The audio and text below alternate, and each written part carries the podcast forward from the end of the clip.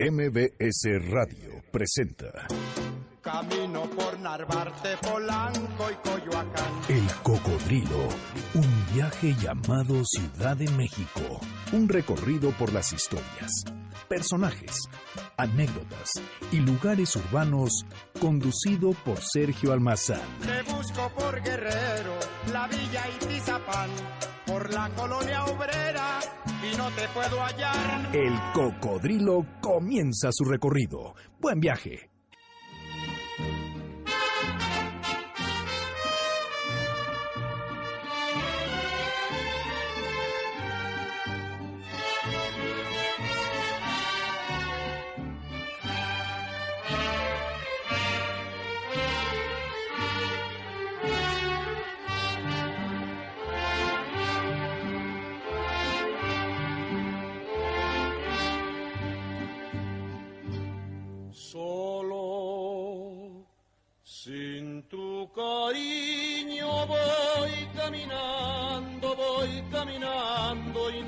Qué hacer.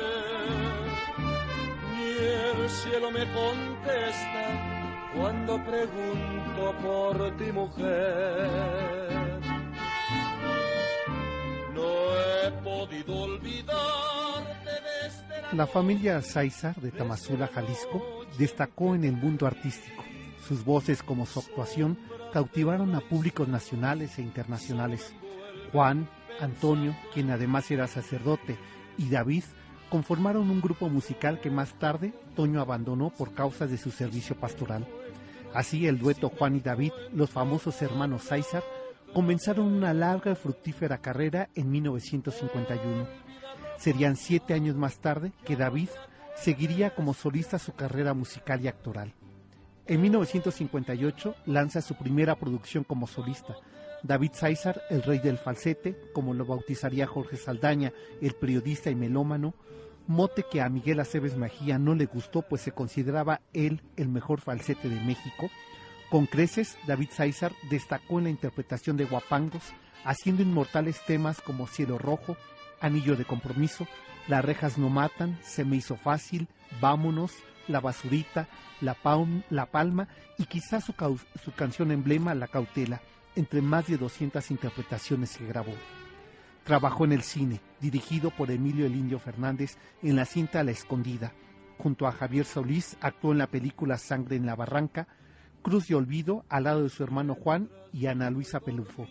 David Sáizar murió en su casa en la colonia Náhuac, al poniente de la Ciudad de México, el 2 de enero de 1982, con tan solo 52 años de edad. Hoy, a 35 años de su muerte, lo recordamos con su falsete, con su guitarra llorona y su voz inconfundible. David Sáizar, el hijo predilecto de Jalisco. de aquella triste separación. Vuelve por Dios tus ojos, vuelve a quererme, vuelve mi amor. Deja que yo te busque y si te encuentro, y si te encuentro, vuelve otra vez. Olvida lo pasado, ya no te acuerdes de aquel ayer. Olvida lo pasado, ya no te acuerdes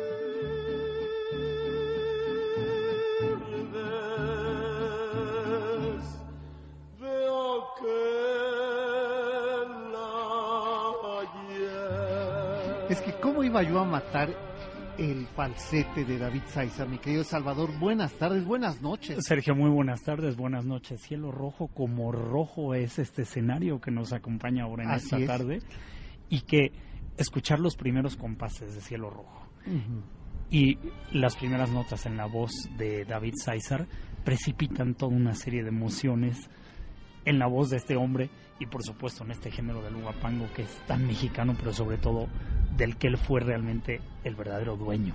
Así es, y del que hizo suyo eh, no tan solo las composiciones de grandes eh, autores como Tomás Méndez, eh, sino Como que José Alfredo Jiménez, o de José Alfredo luego. Jiménez, sino que también el corrido mexicano estuvo en la voz de David Sáizar y lo, y lo llevó a diferentes partes de- del mundo y de Centroamérica eh, considerando que además en, en, una época en donde la Revolución Mexicana había dejado, y, y menciona esto por llevar agua a nuestros molinos, Desde ¿eh? luego. donde por supuesto la Revolución Mexicana había dejado un Tantísima testimonio, literatura musical, Exacto, desde luego. exacto, un testimonio musical, sonoro, eh, y no tan solo el literario o, eh, o- o el de cine, del cual claro, también vamos a dar fotográfico de cine, desde luego que una producción musical enorme y en la voz de David César toma este este carácter tan nacionalista, tan sentido, tan realmente, como lo decías en la crónica, a Miguel Aceves Mejía le cayó un poco gordo el, Sí, no, el mote, del pero rey del es falsete, que pero es que en verdad con creces lo superó. con muchísimo, con muchísimo, y sobre todo en este género que es el guapango, que es donde realmente puede hacerse gala de aquella peculiaridad que tan poquísimas voces tienen, como Sí, el caso justamente de David César. Así es. Pues bienvenidos con esta música. Les estamos diciendo a ustedes buenas noches. Gracias por estarnos recibiendo en su casa, a lo mejor en la oficina, a lo mejor eh, En el automóvil, en el automóvil.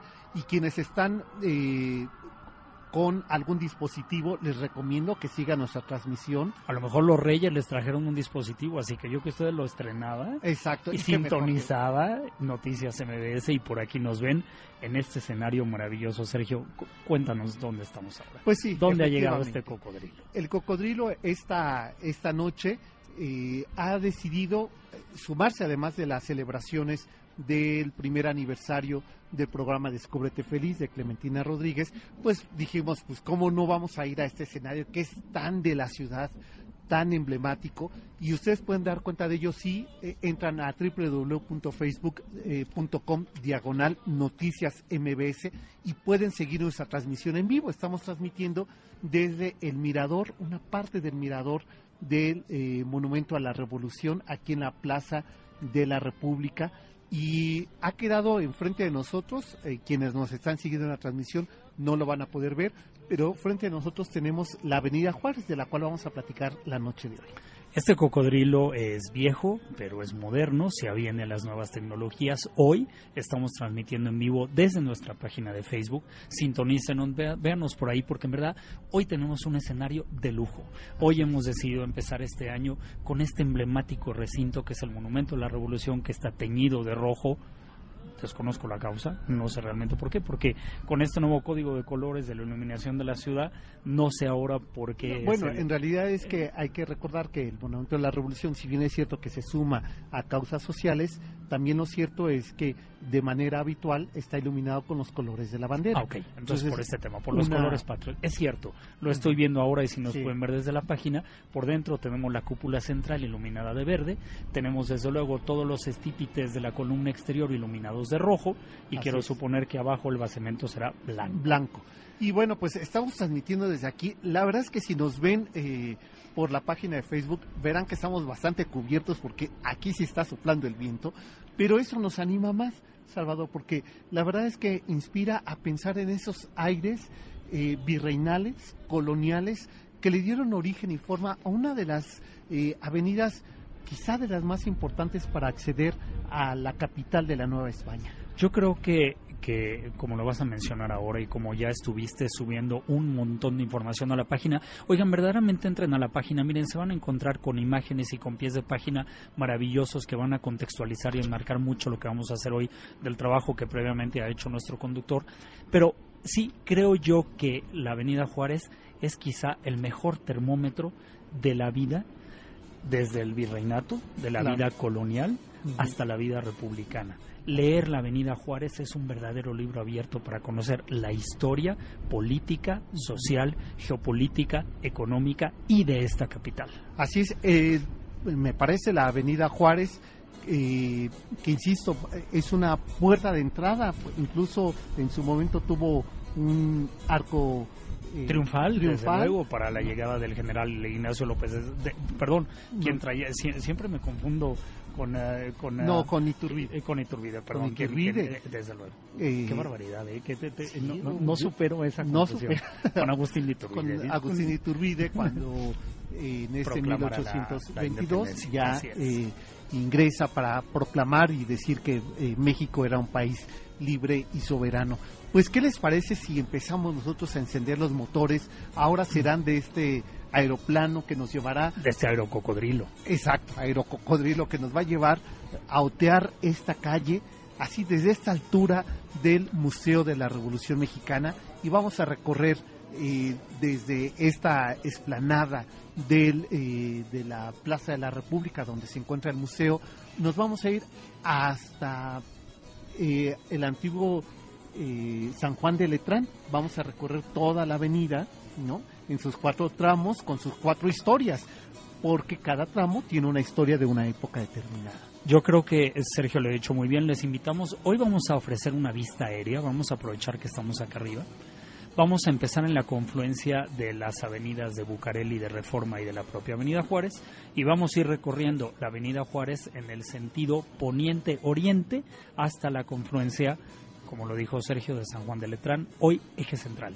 Y vamos a recorrer lo que fueron las cuatro calles con sus distintos nombres e historias de lo que hoy se llama la Avenida Juárez. Pues aquí va un fragmento de esta historia de esta enorme y gran Avenida Juárez.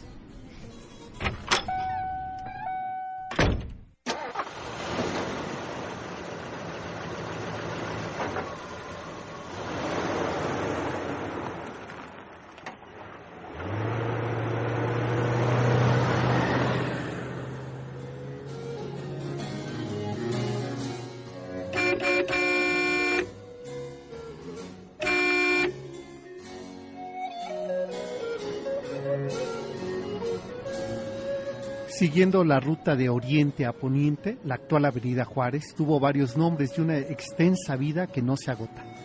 En el siglo XVI, por ejemplo, fue llamado el Puente de San Francisco y abarcaba el camino del convento dirigido por Pedro de Gante hasta San Juan de Letrán.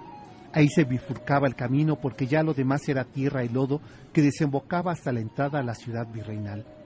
En la acera de enfrente, imponente y virreinal, se estableció el paseo que le dio belleza y descanso a la entrada de la ciudad de la Nueva España. Sería el virrey Luis de Velasco en el siglo XVI quien ordenó la creación de este parque justo enfrente del templo de la Santa Veracruz, habitado este parque por álamos que dieran lugar a un vergel propio de una ciudad novohispana. Más tarde, en el otro extremo de la acera, en aquel jueves de Corpus de 1724 se erigió el convento para indias caciques, el primero de América, justo en el límite de la calle que comenzaba en el puente de San Francisco y terminaba ahí, en la calle de Hospicio de Pobres y Corpus Christi. Aquel convento y templo barrocos se erigió como ejemplo de devoción y recato de mujeres en reclusa de la Orden de las Clarisas Capuchinas. Vivían en absoluta reclusión salvo los días de misa y ordenamiento sacramental, se les podía ver ataviadas con sus túnicas y algunas llevaban sus coronas de monjas consagradas que más tarde eran pintadas y entregadas los retratos a sus padres, que presumían la orden devota de sus hijas. Se sabe que ya pasados los siglos y una vez desaparecido el convento a finales del siglo XIX, el templo tuvo infortunios como el ocurrido en 1920, cuando el gobierno de Plutarco Elías Calles puso a disposición del patriarca Pérez, máximo jerarca de la Iglesia cismática mexicana, el predio y lograr la autonomía de la Iglesia de Roma. Esto no prosperó y la Iglesia de Corpus Christi cayó en infortunios religiosos. Pero durante el siglo XVIII el país estaba en serios problemas no solo de autoridad y de liquidez, sino de seguridad, por lo que el virrey duque de Linares, junto con la Audiencia de México, acordaron establecer una cárcel y un tribunal de juicio para ladrones y asaltantes de puentes y caminos en los predios cerca al acueducto de Chapultepec. Poco tiempo estuvo ahí hasta que sobre la avenida del Paseo de la Alameda se abrió la nueva calle continuación de Corpus Christi y de los pobres, tramo que se llamó la calle de la Acordada por la temible cárcel colonial que ahí se estableció eran las calles del Calvario y la Nueva. Más tarde sería Avenida Juárez y Valderas. Se dice que era un edificio tétrico y sombrío, lleno de castigos inhumanos para criminales. En 1812, por acuerdo de la Constitución Española de Cádiz, quedó abolida la institución penitenciaria de la Acordada y con ella destruido el edificio de tortura y la siniestra horca que era el centro de los patios tribunales de esa temible cárcel. Hay que recordar que en esa cárcel de la Acordada fue ejecutado el insurgente don Ignacio Bravo en 1812, poco antes de la Constitución de Cádiz. El siguiente tramo de la hoy comprendida Avenida Juárez fue bautizada como calle del General Patoni. Llevó este nombre en honor al liberal eh, y estaba entre San Diego y Rosales, en el cruce del Paseo de Bucareli y de la Emperatriz, para concluir en la calle del Caballito. Se, se dice que allí estuvo la residencia de don Francisco Espinosa, quien fuera tesorero de la Federación Porfiriana y de Manuel González. Más tarde, en ese mismo lugar estuvo las oficinas de ministro y la Secretaría de Relaciones Exteriores y parte de los predios sería más tarde el edificio del Moro que hoy alberga la Lotería Nacional. La avenida Juárez unificaría su nombre de poniente a oriente en 1910, cuando el general y presidente de México, don Porfirio Díaz, manda construir el antiguo sitio del kiosco morisco o de la Alhambra, como se le llamaba. Ahí donde estaba, se puso en su lugar el hemiciclo a Juárez, con motivo de las celebraciones del centenario de la independencia de México. Así, desde el proyecto fallido del Palacio Legislativo hasta San Juan de Letrán, casi esquina con Plateros, la avenida fue rebautizada con el nombre de Avenida Juárez. Vinieron nuevos proyectos urbanos, el edificio de la aseguradora y primer rascacielos del centro de la Ciudad de México, el edificio de la Nacional. Siguieron el Hotel Regis, el Hotel del Prado, con su mural de Diego Rivera, el Cine Alameda y sus 3.300 butacas, el paseo de esculturas que luego pasarían a la acera de enfrente en la Alameda Central. Pero luego llegará el sismo de 1985 y adiós a la avenida más lujosa de la ciudad. Vendrían otros aires, otra vida y sin embargo aquí sigue imponente, resistiendo a su propia memoria y a su propia historia. La Avenida Juárez, hoy la avenida de las avenidas de esta Ciudad de México.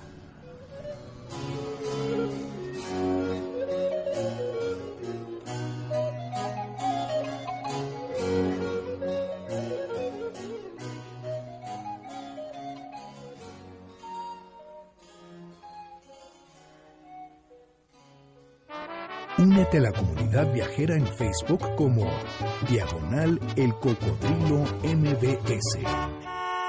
Ya regresamos para seguir recorriendo las calles de la ciudad a bordo de El Cocodrilo.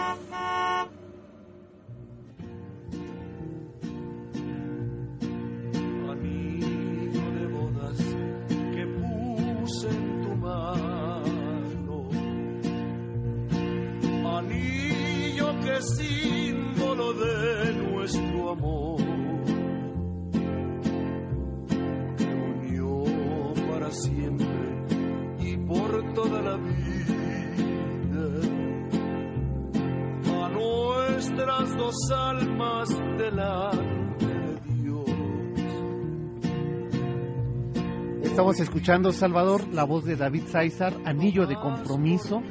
Y a mí se me ocurre que este podría ser un buen lugar, desde el mirador que estamos Para del Monumento a la comprometerse. Revolución, para comprometerse. Si se Oye, comprometieron para las causas Eso revolucionarias. iba a decir, comprometerse al menos con los ideales revolucionarios de, de, de esta nuestra república. Claro. Yo creo, oye, Sergio, muchas gracias por esta maravillosa crónica. Y, y, y yo dije hace un rato que íbamos a hacer un recorrido de poniente a oriente, porque la pensamos sobrevolar, pero la manera como lo ha ordenado Sergio en esta crónica del día de hoy es mucho más correcta porque al- históricamente, claro. cronológicamente, es como se viene desarrollando la Avenida Juárez. Entonces, vamos a imaginar porque esto es como lo ha planteado Sergio para hacer el recorrido esta tarde, que vivimos en el siglo XVI, 1720, ¿te parece bien? Ok. Y la ciudad acababa ahí en la esquina del convento de San Francisco, en el atrio donde hoy está la Torre Latinoamericana. Exacto. Ese era el atrio en la entrada al convento de San Francisco y se llamaba Puente de San Francisco Claro. Porque, porque era una frontera una natural frontera. realmente entre lo que hoy conocemos como la Avenida Juárez y la vieja ciudad, que es lo que hoy conocemos como la Avenida de Madero. Claro, incluso hay que decir que donde estaba San Juan de Letrán, que sí, me sigue gustando más ese nombre, nombre que eje central, bonito. que es Así horrendo. Eh, el eje central, bueno, hay que decir Lázaro Cárdenas, eh, había un montículo. Exacto. Entonces, eh, de forma, como tú dices, natural, Era una frontera era una frontera Que- y era un puente, efectivamente y era un pocos puente. se atrevían a pasar de aquel lado porque la Avenida Juárez, que en aquel entonces, al inicio de ese primer tramo, como lo dijo Sergio, era la calzada de Corpus Christi. Eh, eh, bueno, eh, antes de esa fecha era Puente de San Francisco, Puente de San el Francisco. primer tramo antes de llegar a Corpus, a Corpus Christi, poca gente se atrevía porque era un lugar sucio, Exacto. eran eh, eh, eran lodazales, eran Era porquerizas, era donde llegaban además también los tablajeros de carniceros y donde se juntaban los maleantes. Nadie le gustaba pasearse por esa zona de la ciudad. Hasta que fueron dos, diría yo, hitos importantísimos que en ese siglo XVI, dos atrevimientos, por decirlo de alguna manera, que traen vida y acercan este territorio a formar parte de la vida capitalina. Desde luego, como lo mencionaste tú, la construcción o la proyección de Francisco de Avis, que, proyectara la Alameda, en este parque de Álamos, y desde luego del Marqués de Valero, este hombre que muy insistente y férreamente quisiera que se le otorgase la licencia para la construcción de Corpus Christi de esta orden mendicante para indias casicas, que fueron muy pocas, primero solo fueron 18, y acabaron siendo solamente para españolas porque no había dinero, que aportasen los caciques para soportar la educación de estas, de estas mujeres, pero ¿por qué entonces la Avenida Juárez se convierte tan importante y semejante hito desde entonces?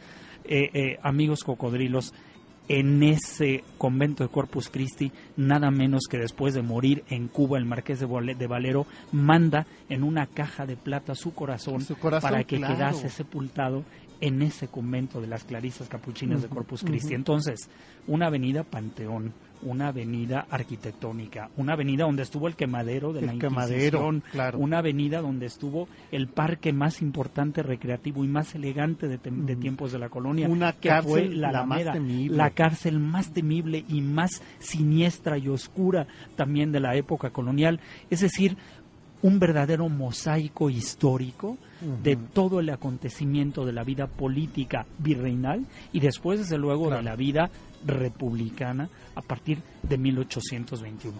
Es por eso que, como ha Sergio planteado este paseo a partir del puente de San Francisco, vamos a recorrerlo, pero entonces en el sentido contrario que venía yo diciendo, para los que nos están viendo, de la esquina de, de San Juan de Letrano, de eje central, hasta acá, hasta el Monumento a la Revolución. Hasta chocar prácticamente con el Monumento a la Revolución, es decir, donde están las fuentes eh, eh, brincolinas, ¿no? Así es. Eh, hasta ahí he de confesar que todavía el día de ayer que visité al mediodía este lugar para recorrer el mismo recorrido que hemos hecho hoy, Salvador, para llegar aquí a este que es el mirador del Museo de la Revolución Mexicana, yo consideraba que esta calle ya se llamaba Plaza. Avenida de la República. Eh, Avenida de la República. Pero no, me pues has dicho que conserva el nombre de Avenida Juárez hasta topar con el propio Monumento a la Revolución. Exacto. Y es lo que rodea el monumento que se llama Avenida de la República. Sí, digamos la plaza donde está sentado el Monumento a la, Revolución es Plaza de la República. Pero digamos donde, pues donde choca la, la calle que como bien has dicho tú, viene desde el eje central hasta el Monumento de la Revolución se sigue llamando Avenida, Juárez. Avenida Juárez. Vamos a imaginar. Eh, que también se llamó en el siglo X, todavía en el siglo XIX y, Calle del Ejido. Calle del Ejido, porque aquí estaban los ejidos que fueron eh, fragmentados para la construcción, uno, de la casa de este, Nacho de la Torre. Nacho de la Torre Mier, por alguna razón siempre acabamos este, tangencialmente tocando. Oye, que yo creo que ya la gente a decir, en el momento que decimos Nacho de la Torre, el yerno de Porfirio, Pero Porfirio Díaz. son Ignacio de la Torre con su tenía hija, sus cuitas ah, por eh, acá. ¿Cuál es el nombre de la hija? Ah, eh, Amada, Amada, Amada, Díaz. La más amada de las hijas Exactamente. Oigan, hay que imaginar, porque recorremos hoy la Avenida Juárez y pensamos que así fue siempre. Miren, yo les, les sugiero, vamos a ponernos en la esquina de Eje Central y de Avenida Juárez, dando la espalda a la Torre Latinoamericana. No existían el edificio de la Nacional Compañía de Seguros ni el Palacio de las Bellas Artes. En lugar del edificio de la Nacional estaba el convento de Santa Brígida y en lugar del Palacio de, las Bellas Artes el convento de Santa Isabel. Esta ciudad tiene una fisonomía totalmente diferente de la que pensamos hoy. La avenida no era tan ancha como la pensamos entonces y desde luego era una avenida rústica, no era una avenida que, que tenía pavimento ni mucho menos empedrada, era una avenida de tierra y la recorrían entonces venimos en el sentido hacia la confluencia con el Paseo de Bucareli. Y del lado izquierdo nos topábamos quizá con la construcción más exquisita claro. de Pedro de Arrieta, justamente con el convento de las capuchinas clarisas de Corpus Christi, quizá uno de los más exquisitos de entonces. Y estas fueron las primeras mujeres que para la época de Pascua y de Navidad se atrevían a salir a la calle, adornar la calle, La calle, poner una claro. pequeña feria y una pequeña verbena y adornarla con flores y salir a hacer cantos y juegos con los niños. Fue así como la gente empezó a atreverse. Se atrevieron a cruzar ese puentecito de San Francisco y dijeron, Claro. Vamos a ver qué pasa por allá. Y fue así como realmente empezó a poblarse y a conquistarse estos predios que hasta entonces resultaban tan inhóspitos y tan siniestros si alguien se atrevía a caminar más hacia la calzada del Calvario y llegar finalmente a la esquina de la Cordada. Así. ¿Por qué la calzada del Calvario? Porque había un sinfín de pequeñas capillas expiatorias que servían justamente para la procesión de Semana Santa, Santa. para el, el, el, eh, el Via Crucis, ¿no? y acabar justamente con la última capilla de la doceava estación en estas capillas expiatorias de la Calvilla del Calvario. Y un poco más adelante, la temible cárcel de la, la temible. Claro, y que eh, eh, en el siguiente bloque hablaremos de esta temible cárcel y por qué se le llamó la acordada, ¿no? Porque fue un acuerdo Así es. eh, de Real Audiencia para fijar aquí esta cárcel. Eh, hay que decir que lo que se conserva es el templo de Corpus Christi que hoy es el archivo el de Archivo notarías. General de Notarías y que fue escuela de sordomudos. Exacto, y, bueno, y que en su momento, después del sismo del 85, sirvió como, eh, como lugar para reconocimiento de cuerpos. Así es, así es. Y, No, no sí. ha tenido una historia tremenda. Tremenda. y que el presidente Calles eh, pretendiera otorgárselo, como lo mencionaste acá, a la iglesia sismista después Ujú. después desde luego de la, de la guerra cristera, Sí, pretendiendo que se volviera pues el bastión de una nueva de relación iglesia-estado, Claro, que nunca prosperó. que eh, No. por fortuna no prosperó. Hay que decir que también ahí estuvo eh, culturas populares, eh, que ahora está en lo en lo poco que queda de lo que fuera el edificio de relaciones exteriores, ya casi llegando a Bucareli. Correcto. eh, eh, junto a un a una tienda, a de estas franquicias de pollo. Que siempre, que siempre tuvo ese predio, esa vocación. Ahí estuvo Claro.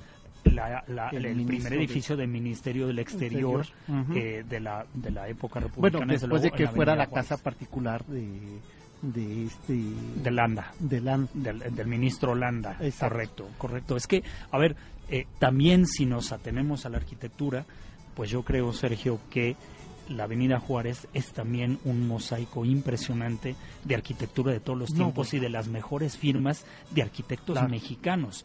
Eh, hablamos hace un momento de Pedro de Arrieta, el autor del convento Corpus. Christi, que es el más antiguo, pero la casa de la familia Torres Adalí, desarrollada nada menos que, por, lo- por- los hijos de Lorenzo del Hidalga, por Eusebio del Hidalga, No, bueno, y Por- la, la casa de Torres Adalid, no, está hecha por eh, Antonio Rivas Mercado. Es Perdón. la primera casa Perdón, por Antonio, de tienes, Mercado, perdón, eh, tienes toda que la razón, todavía perdón. existe la fachada. ¿eh? Quería Es el decir la de 16, Hagenbeck y de la Lama por eh, los hijos de Lorenzo del Hidalga, Ajá. la de Torres Adalid por, Por, eh, eh, eh, este, el Antonio- arquitecto Antonio que es la primera casa urbana que él, que él realiza en la Ciudad de México, un poco compitiendo con eh, la construcción de Tolsa, que está del otro extremo, casi a la misma altura del otro extremo, es decir, sobre la avenida Hidalgo. Hidalgo. Exactamente. Eh, y era un poco ese fue el reto que le hace su cuñado. Torres Adalid. y que en ese construir- entonces, eh, pues esta, esta esquina de la avenida Hidalgo, antes de llegar a los templos de San Juan de Dios y la Santa Veracruz, era nada menos que la casa de la Mariscala. de la Mariscala. Entonces, esto era Bueno, pues, de una riqueza- de una riqueza impresionante cuando se fueron poblando claro. ¿no? estos predios. Claro. Vamos a prácticamente hacer la pausa. Eh, quiero recordarles que estamos, nos pueden seguir la transmisión en la página de Facebook. eh, Noticias MBS, ahí nos encuentran, estamos transmitiendo y agradezco a Adrián Martínez, a José Santos, a Lupita Castillo, por acá también hay eh, comentarios. Mire, este no es un programa de política, por ello es que no, aunque haremos mención, por supuesto, de esta marcha hoy que se hizo en contra del, gal- del aumento de gasolina y que llegó hasta la plancha del Zócalo, no es que seamos ciegos, lo que pasa que este no es un programa que se que hablar de esos temas, por eso es que no lo hemos mencionado, pero gracias por su comentario, no es una pérdida de memoria, como por acá este, nos están diciendo, que es que a, a nosotros se nos va la memoria, no, nada más que en el proceso histórico de lo que estamos contando ahora, no no, no me resulta pertinente hablar del tema, pero lo hablaremos por supuesto. Vamos a la pausa, esto es MBC 102.5, el programa es El Cocodrilo, mi nombre es Sergio Mazán y síganos en la página de Facebook de Noticias MBS, estamos transmitiendo en vivo desde el Monumento a la Revolución. Volvemos. hasta donde.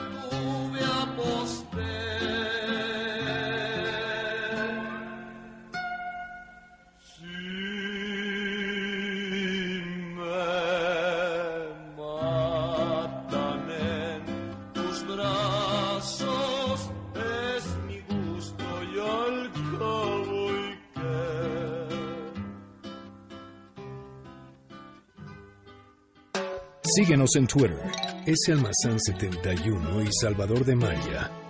Ya regresamos para seguir recorriendo las calles de la ciudad a bordo de El Cocodrilo.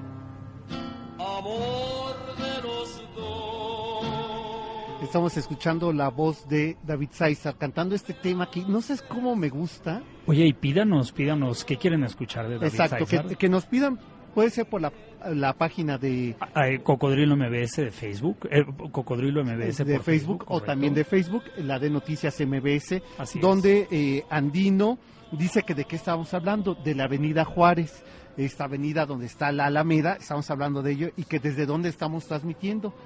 Esta noche estamos transmitiendo nada menos que desde el mirador del Monumento a la Revolución, que fuese originalmente el proyecto del arquitecto francés Émile Bernard para desarrollar el Palacio Legislativo Así y que sobre su ruina el arquitecto Carlos Obregón y Santa Cilia propusiera al presidente, eh, Mi- no, fue a, fue a Calles Mm, No, fue o a Miguel Alemán, Lázaro Cárdenas. a, a Lázaro Cárdenas, perdón, al presidente Lázaro Cárdenas, desarrollar el monumento a la revolución en un estilo nacionalista art deco para aprovechar justamente todos estos trabajos y estos fierros que por años estuvieron aquí eh, eh, en esta plaza abandonados y oxidándose. Así es, y que yo les eh, sugiero, les, de- les decía que yo ayer hice el recorrido, y lo interesante, pocas veces se da esto, que uno pueda recorrer los esqueletos de los edificios. Esta es una eh, maravillosa oportunidad. Al recorrer el, el Museo de- del Monumento a la Revolución, puede uno también... El, el museo está en la planta baja, digamos en los sótanos, y uno puede ir subiendo y conforme va subiendo uno puede ver la estructura metálica. Miren, sí, véanlo, Sergio tiene mucha razón. Hay que recordar que esto, esta era un sistema de construcción muy novedoso. Tanto cuando se construye el Palacio de Bellas Artes como este eh, eh, proyecto que iba a ser el Palacio Legislativo, se desarrolla lo que se conocía la cimentación Chicago, que era hacer una especie de entablatura de, de acero, De láminas de acero, para desplantar ahí encima los edificios. Y entonces eso era muy novedoso en los años eh, 10 Diez, y veinte. 20 y en los años 30 y aquí van a poder dar cuenta justamente como dice Sergio en este en este museo perdón que está en el en el sótano de este monumento a la revolución van a poder dar cuenta del estilo eh, estructural no quiero hablar del estilo arquitectónico sobre todo del, del gran trabajo estructural para desarrollar esta superestructura de lo que hoy es el Claro. monumento a la revolución Cuando uno va subiendo por el mirador, o hacia el mirador más bien, eh, uno puede dar cuenta de esas estructuras metálicas y también de cómo se fue forrando, por decirlo así. No, el- es, el- es correcta la, la- no, la palabra. Se fue forrando el edificio de piedra, el edificio. pero el alma es de acero. Es de acero y es de una maravilla. Uno entiende de verdad lo que es la, la infraestructura, la, la arquitectura de recintos que tienen un enorme, eh, no solamente valor histórico, sino también artístico en esta ciudad.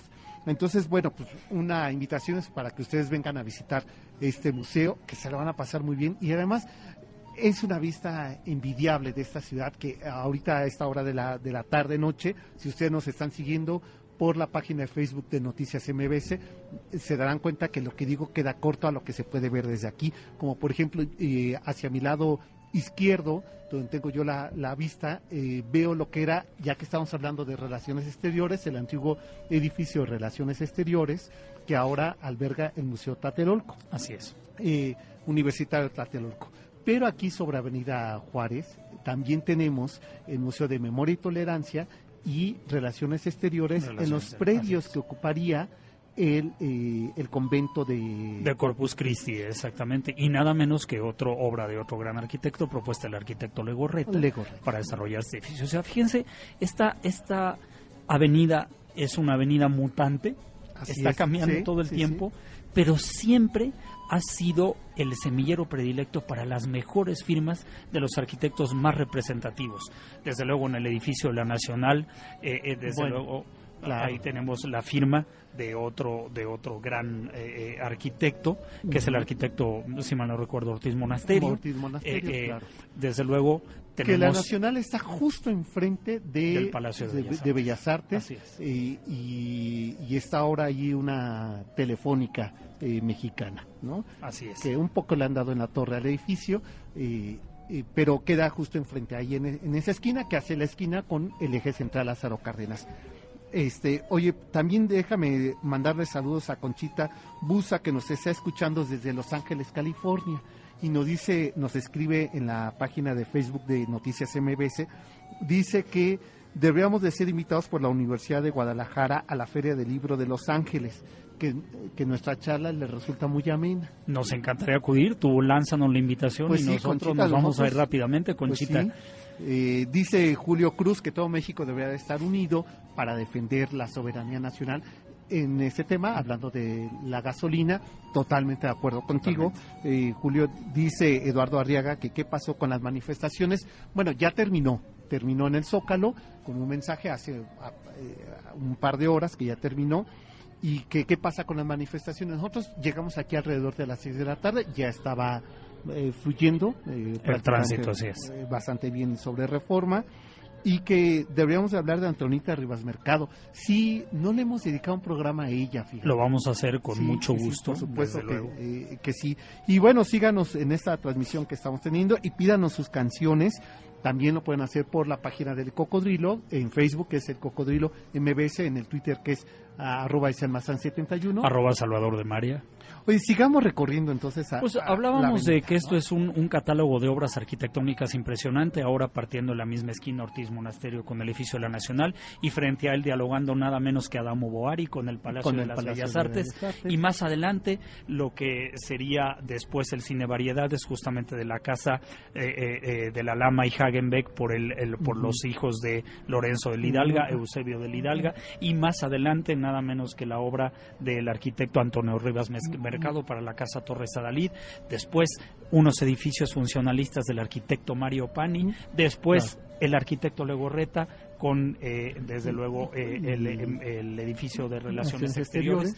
Después regresamos al siglo XVII con Pedro de Arrieta, con el, con, con el eh, convento de Corpus Christi, y después nos vamos con obras mucho más recientes. Bueno, en la acera enfrente estaría, desde luego, el Hotel Regis, que lamentablemente en el año 1985 Yo me quiero regresar abajo. un poquito ¿no? porque nos falta eh, el cine Alameda con sus 3.300 butacas Claro. que eh, para 1925 era una sensación no solamente arquitectónica sino de capacidad de, de públicos. El edificio aún se conserva. Todavía tenemos eh, la fachada del edificio. Eh, ayer me comentaban que prácticamente ya solamente queda la fachada y eh, se pretendía primeramente que lo que ahora va a ser el rule en, sobre eje central, eh, la Casa de Colombia, la, la Casa de Co- Colombia, edificio El Rule. Iba a ser ahí donde, eh, donde está la, el cine de la Alameda, pero por algunas razones administrativas no se pudo concretar ese proyecto, pero qué bueno que rescatan sobre eje central y casi llegando a Madero eh, este otro edificio que en febrero estará abriendo sus puertas y que ojalá que nos inviten a transmitir también desde ahí. Oye, y regresemos, decías, eh, la cárcel de la Acordada.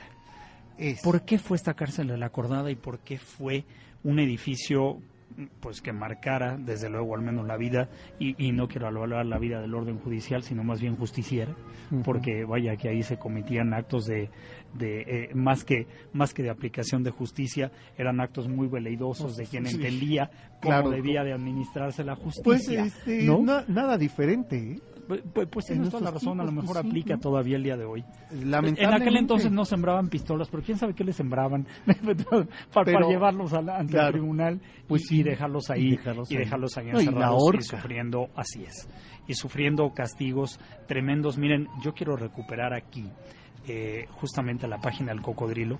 Era tan, era tan temido y tan siniestro y tan oscuro pasar por aquella fachada de la cárcel de la Acordada que está en la confluencia de las hoy calle de Barleras eh, y, de, y de Avenida Juárez, decía que el edificio tenía fuera una inscripción con la siguiente leyenda. Pasajero respeta este edificio y procura respetar su triste entrada, pues una vez abierta su dura puerta, cerrada su dura puerta, solo será abierta para el suplicio. Así es. ¿Qué te parece? Eran unas exacciones tremendas lo que ahí sucedía. Con los años después que quedaría en desuso justamente con otras las constituciones de la Nueva España, sería clausurada, sería abolida la, cárcel de la Acordada y demolido el edificio.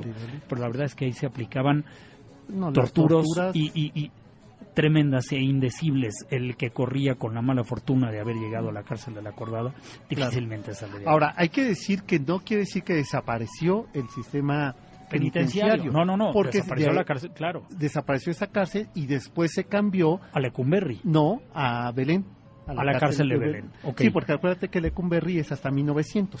Tiene razón, y además la acordada recibiría solo adultos, porque los niños en esta misma calle, hay que recordar que esta calle no formaba parte de la ciudad como ahora estamos hablando de la ciudad virreinal, eran las afueras, estaba el hospicio de pobres. Entonces, los delincuentes juveniles irían a parar al hospicio de pobres y los delincuentes mayores irían a parar tristemente a la acordada. Exacto. Eh, bueno, y solamente para cerrar este capítulo de la acordada, en 1812 el eh, insurgente don Ignacio Bravo es fusilado ahí en, la cárcel. en la, cárcel. Entonces, si nos damos cuenta, estamos ya hemos recorrido tres siglos con tres pasajes históricos fundamentales para entender la historia de este país y de esta ciudad. Vamos a tener que hacer una eh, nueva pausa y prácticamente la última, ¿verdad? Antes de que nos despidamos. Y bueno, fíjense que me, me han visitado hasta acá mi mamá y mi hermana que están en la parte de arriba. Ahora estoy recibiendo un mensaje acá hacia la derecha, están acá, acá, en este extremo, Salvador. Así es que les envío saludos, qué bueno que vienen a apoyar. Y hacemos la pausa transmitiendo en vivo desde el Monumento a la Revolución, aquí en la Ciudad de México. Este es el, el Cocodrilo, MBS 102.5, es el lugar y el frío está tremendo. Ay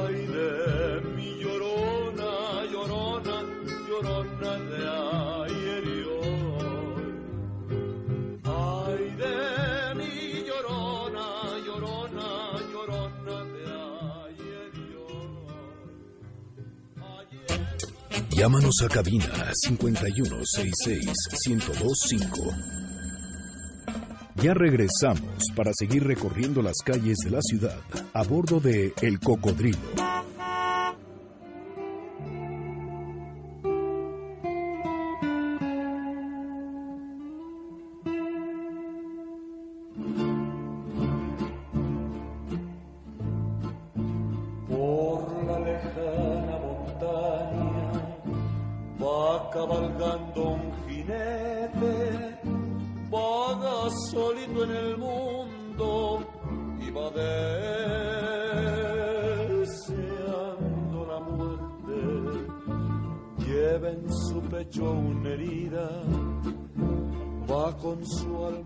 Qué opines, Salvador, pero la verdad que buena voz la de David Saiza. ¿Cuál es tu la interpretación preferida? ¿Cuál es la La, la cautela. a mí Cruz de Olvido y hoy ni no... No, a ver si No, no, no ahorita ya sabes que a ti te yo- complace. Cruz- yo, puedo decir la cantera y pasará de largo, pero si lo pides tú, pues son órdenes. Oye, eh, por acá están diciendo ¿Cómo que- se mueven las redes sociales? Pues mira, no es por presumir, no es porque uno sea vanidoso, pero qué bien se siente escuchar todos y leer todo tipo de comentarios. Algunos es que eh, a mí me sorprende porque, eh, a ver, estas son las redes sociales, también ellos hacen sus conversaciones, ¿no? Claro. Unos hablando del gasolinazo, eh, pero otros, por ejemplo, dice Matilda Millán, nada más así por puro azar, ¿eh? por pura casualidad me cayó el, el comentario, que qué bonita voz tenemos. Hombre, muchas gracias. Y eso que no nos Solo han es- cantar, ¿eh? No, y solo escuchan la voz, no, no nos vean en foto. No, no, sí, también, también, Salvador, pues, este, digo, ya si se de- decepciona, pues la culpa Pues es de ya, ellos, ¿verdad? claro. Ya uno ya que puede hacer. Eh, Salvador Hernández, saludos desde Mérida. Hijo, qué ganas de ir a Mérida, ¿eh? Muchas gracias. Invítenos, Salvador, Sí, ¿no? hace- Hace menos frío que acá, mira. Xochitl Pérez dice que qué bonita información. Eh, por acá también me decían que eh, gracias a esta información, ahora que recorran eh, Avenida Juárez, que van a ver con otros ojos las calles, ojalá que sí deténganse a verlas. Ayer yo casi me caía una coladera, estaba grabando unos videos, pero eh, a ver, la he visto y me he detenido a verla y gracias eh, eh, a ti, Salvador, que hemos recorrido cuántas veces esta avenida y que me has contado historias. Ayer la veía con otros ojos también, eso es verdad. ¿no? Miren, muchas gracias, gracias por, por ese comentario. Eso es lo que queremos con este cocodrilo. Refrescar Claro. la visión que tenemos de esta ciudad. Darle esa óptica de todo lo que está encerrado debajo. Miren, la Ciudad de México lo hemos discutido tantas veces en charlas de café, Sergio y yo y con otros amigos. Es, es, es como Pompeya y como Roma, ¿eh? Aquí Claro. abajo de nosotros hay No, bueno. una ciudad y otra Y ciudad otra y ciudad. otra ciudad. Y, y lo y mejor una historia interminable. es que está saliendo a flote. Así es. O sea, eh, hay Que vuelve por sus fueros. Que vuelve por sus fueros. La, la propia historia nos hace regresar a ella. La- la- Tan la- solo hay que regresar a la plancha del Zócalo. Así es. Ahora que han abierto este puente para ver las nuevas Es, excavaciones. es como una ironía, ¿no? El, el subsuelo nos escupe la, Nos historia, escupe la historia. y nos regresa a lo que es el origen de esta grandísima y grandiosa ciudad. Grandísima y grandiosa, no crean que estoy equivocando los términos. No, no, no. Los así elijo. hay que decirlo. sí, Así es. sí, sí. Oye, Julieta. Alcántara desde Chicago nos está escuchando y que le gusta el programa. Gracias. Eh, desde el municipio de Alvarado, este Ruiz, eh, Matilde Millán, muchas gracias eh, por los comentarios.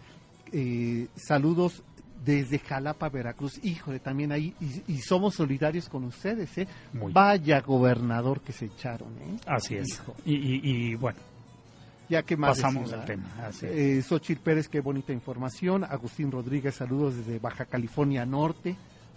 Pues eh, llegamos con este recorrido que hemos hecho arquitectónico y gráfico, hemos llegado también tangencialmente al siglo XIX. Y yo creo que se impone la pregunta, y parecerá una tremenda obviedad, pero ¿por qué la Avenida Juárez se llama Avenida Juárez? Claro. Y fíjense Sí, que ¿por qué esto no se fue... Porque tenía cuatro o cinco nombres distintos. Así es. ¿En qué momento Eh, eh, se unificó? Ya lo dijiste tú, Puente de San Francisco, Avenida de, de Cal- Corpus Corpus Christi, Calvario y Acordada.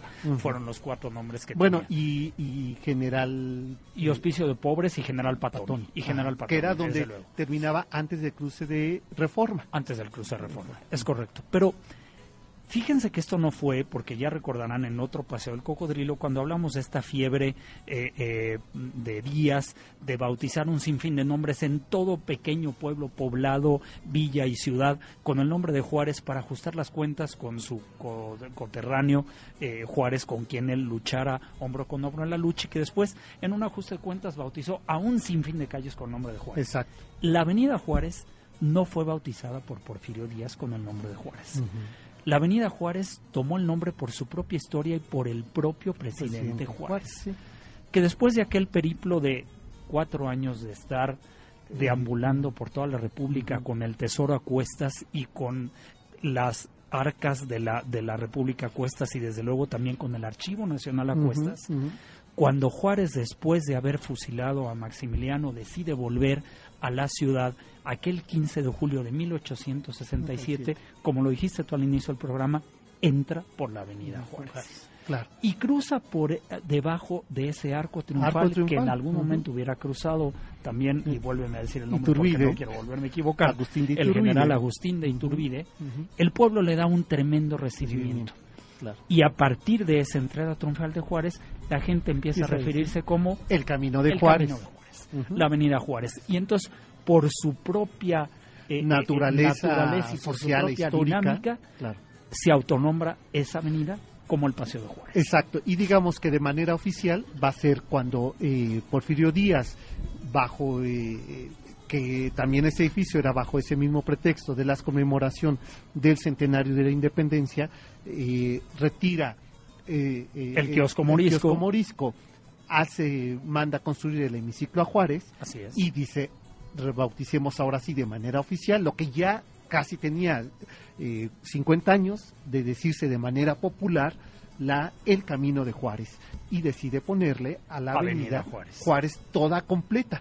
Insisto, es desde donde está aquí, desde donde estamos en el Monumento de la Revolución, hasta el eje central que lleva ese nombre de Avenida Juárez. Así es, yo creo que con el hemiciclo, bien dices tú, realmente toma forma y se culmina lo que la avenida que deberá estar consagrada ahora a la figura del presidente de la República, nuevamente en una obra de un arquitecto mexicano, de Guillermo de Heredia, el desarrollo de este monumento que desplaza desde luego al viejo kiosco morisco que va a, A la- a Santa María de la Santa Ribera. María de la Ribera, donde que también fuera obra de un de un arquitecto mexicano que se fuera nada menos que a la exposición de artes De y, Chicago. y arquitectura de Chicago, eh, eh, desde luego, y que regresa a México, que es arquitectura eh, efímera. Y, y que le- lo efímero no resultó nada porque ya No, tiene pues no, este, no. casi 200 años, ¿verdad? Este, Bueno, no, 150, cien- eh, ajá. ¿no? Al menos de estar aquí y todavía dando dando mucho de Así qué hablar es. este maravilloso pabellón morisco. Eh, y bueno, yo les sugiero que eh, si visitan el hemiciclo a Juárez, eh, si ustedes van este, eh, en la en dirección en que van los autos Ajá, ¿no? hacia el centro, hacia el es centro, decir, de poniente a oriente. exacto, eh, van a encontrarse primero con una escultura. Siempre me tengo esta escultura, Ah, como nos gusta. este, a pesar de y todo, se bonita. llama, ¿no? Malgré tú, exactamente, a que, pesar de todo. eh, que incluso eh, de un mexicano, que es el mismo que hace la mayoría de las esculturas eh, que aparecen en Paseo de la Reforma, eh, este hombre hace eh, esta, esta escultura y gana el concurso ganándole a Gus Rodin. Augusto Rodán. Y ya hemos hablado de esta escultura. Miren, eh, esa palabra en el marco romántico del siglo XIX, XIX, malgré tú, era una palabra gastadísima. A pesar de todo. Pesar Y, de y- todo. y se decía en francés porque tenía esta Sí, carga, tenía ¿no? esta tan, carga, tan, tan, tan emotiva. Compuso eh, el, el- el propio compositor eh, Felipe Villanueva una danza para la mano izquierda que se llamaba Malgré tú. Exacto. Este autor, desde, y también, eh, eh, no recuerdo un poema, ahora no recuerdo el, el poeta, también Malgré tú, era, era, era una cosa, digamos, mu- muy en boga, ¿no? Y, era, y era importante captar este espíritu romántico y desde luego a través de esta de esta escultura que ahora no sé Sergio si tú te recordarás el nombre del escultor pero Eh, tenemos que Jesús citarlo F, ahora, ahora le- les digo el nombre.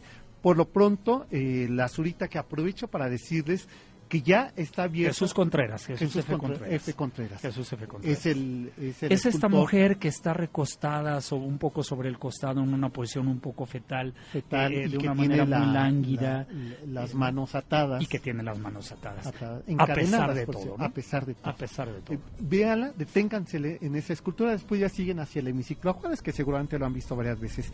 Eh, hemos abierto Salvador ya nuestra convocatoria de nuestro primer recorrido 2017 y lo vamos a hacer el próximo sábado 4 de febrero. Ya se pueden empezar a inscribir. Eh, ahora no estamos en cabina, pero dentro de ocho días que estemos pueden llamar para pedir información, para anotarse. Eh, vamos a recorrer las cinco calzadas principales prehispánicas que parece sorprendente, todavía se conserva, digamos, esa misma traza, aun cuando hemos crecido de manera eh, devastadora esta ciudad, digamos que esa traza se conserva para entrar y salir a la Ciudad de México y las vamos a recorrer por supuesto no completas, no acabaríamos en, en un par de horas, pero los últimos tramos que nos llevan hacia el Zócalo Capitalino, están ya abiertas las inscripciones. Qué gran Espero propuesta para empezar el año, las cuatro calzadas que delimitaban justamente esta ciudad de Tenochtitlan en sus cuatro diferentes barrios, orientados justamente a cada uno de los cuatro puntos cardinales. Así es. Importantísimo y capital paseo para entender cómo a partir de la ciudad prehispánica se desarrolla la traza de la ciudad española y colonial, respetando justamente el trazo de esas cuatro Claro, y que no es calzadas. fortuito, ¿eh? ¿No? No es No, no. fortuito porque además hay que recordar que la cuenca del Valle de México, este islote, necesitaba tener Correcto, muy claro y, y- estas y- calzadas. y eran calzadas naturales, ¿eh? naturales, eran calzadas claro, naturales. naturales, que se Mm. tuvieron que hacer ahí, como el albarradón de Nezahualcóyotl, que está a espaldas del, de- bueno, ya no existe, digamos, pero el límite sería espaldas del Palacio Nacional, Así es. unas calles que por eso lleva el nombre de Nezahualcóyotl. Que ya casi nos vamos, ¿verdad? Ya nos queda un minuto, Salvador, y bueno, cumplimos nuestra meta, recorrimos la toda Avenida Juárez. Juárez. Esperemos que les haya gustado. Hicimos un recorrido iconográfico, arquitectónico, también histórico. Venimos desde el siglo XVI hasta el siglo XIX y siglo XX. Ya no llegamos a la confluencia con el Paseo de la Reforma, todos lo conocen, nada más hay que recordar que allí estuvo por años la estatua ecuestre de, De Carlos IV. eh, caballito. de- del caballito de Manuel Torza y que fue ahora sustituida por la de Sebastián, De el caballito y este y la caballito otra pues, cabalgó está sufriendo y está sufriendo un tremendo deterioro en la plaza de, Mm, de de la minería, minería. está el Palacio de. Minería. Pues nosotros ya nos vamos, los invitamos a que nos acompañen el próximo sábado en punto de las 7 de la noche en un recorrido más del cocodrilo. Visite nuestra página en Facebook que es el Cocodrilo MBS, siga con la programación toda la semana de Noticias MBS, donde van a tener información de lo que está sucediendo en esta nuestra ciudad, en nuestro, en nuestro país, que no inicia, te decíamos hace ocho días, inicia ya raspado. Así es, un, un año que se prevé que se vive convulso, pero este cocodrilo va a seguir paseando con todo y gasolina cara. Así es, sí, sí, por eso tenemos nuestras placas solares. Así es. Pues pásenla bien, buenas noches, hasta entonces. Buenas noches. Yo sé que sufriré, mi nave cruzará un mar de soledad. Adiós, adiós, mi bien, recuerda que te amé, que siempre te de amar.